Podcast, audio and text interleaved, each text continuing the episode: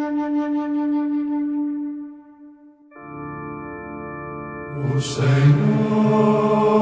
é o meu pastor, nada me pode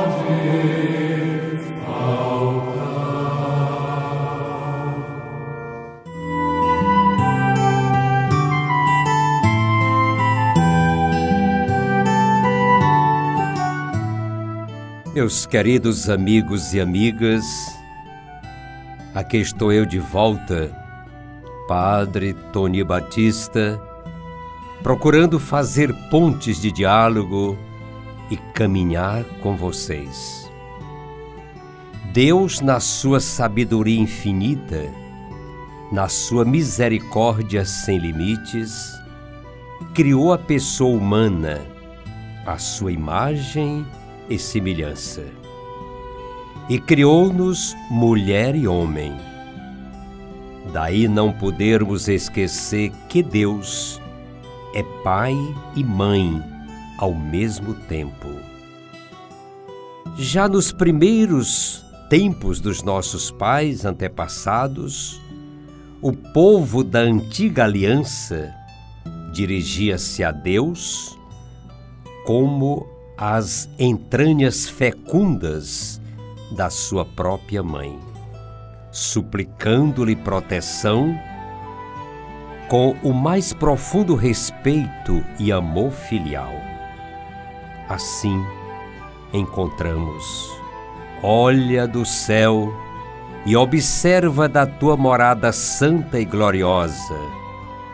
Onde estão o teu ciúme e poder? O teu coração comovido e a tua compaixão? Não fiques insensível. Ou ainda, será que Deus se esqueceu da sua bondade? Ou fechou as entranhas da ira? Assim, percebemos que para o povo eleito, a força de Deus está sempre ao lado dos seus traços femininos, amorosos e ternos, de uma mulher no pleno exercício da sua maternidade. A Sagrada Escritura, enfatizando a ternura, a bondade e a compaixão de Deus, aponta com grande ênfase para uma dimensão feminina como o carinho da mãe ou a bondade da mulher. Por acaso uma mulher se esquecerá da sua criancinha de peito? Não se compadecerá ela do filho das suas entranhas? Ainda que as mulheres se esquecessem, eu não me esqueceria de ti. E ainda Isaías continua insistindo na mesma linha de pensamento. Alegrai-vos com Jerusalém, exultai nela todos os que amais. Regozijai-vos com ela, todos os que por ela estáveis de luto, pois sereis amamentados, sereis carregados no colo e acariciados sobre os joelhos. Como uma pessoa que a sua mãe consola, assim eu vos consolarei. Sim, em Jerusalém sereis consolados. Também o Novo Testamento muitas vezes mostra-nos o rosto de Deus no rosto de uma mãe ou de uma mulher o próprio Jesus, contemplando Jerusalém rebelde, que não acolhe seus filhos, nem escuta os apelos de Deus, se compara a si próprio a mãe zelosa, que tentou, de todos os modos, reunir seus filhos e filhas, como a galinha recolhe sob suas asas protetoras os seus pintinhos.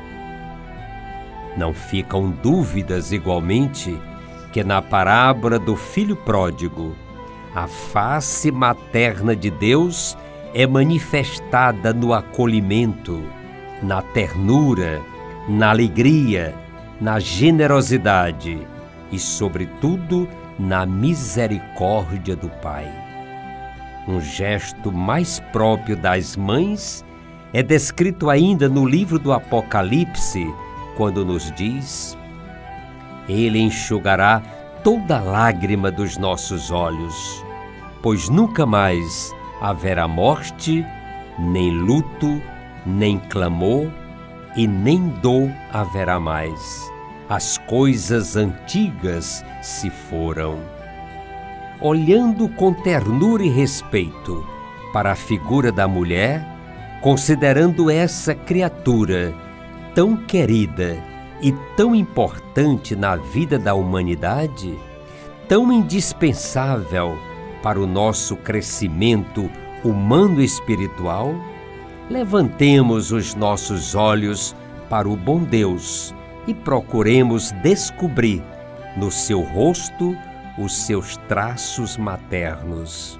E que Ele, rico em misericórdia, cheio de ternura e compaixão, leve-nos a ver também na mulher a sua dignidade, a sua grandeza e o seu parecer-se com Deus.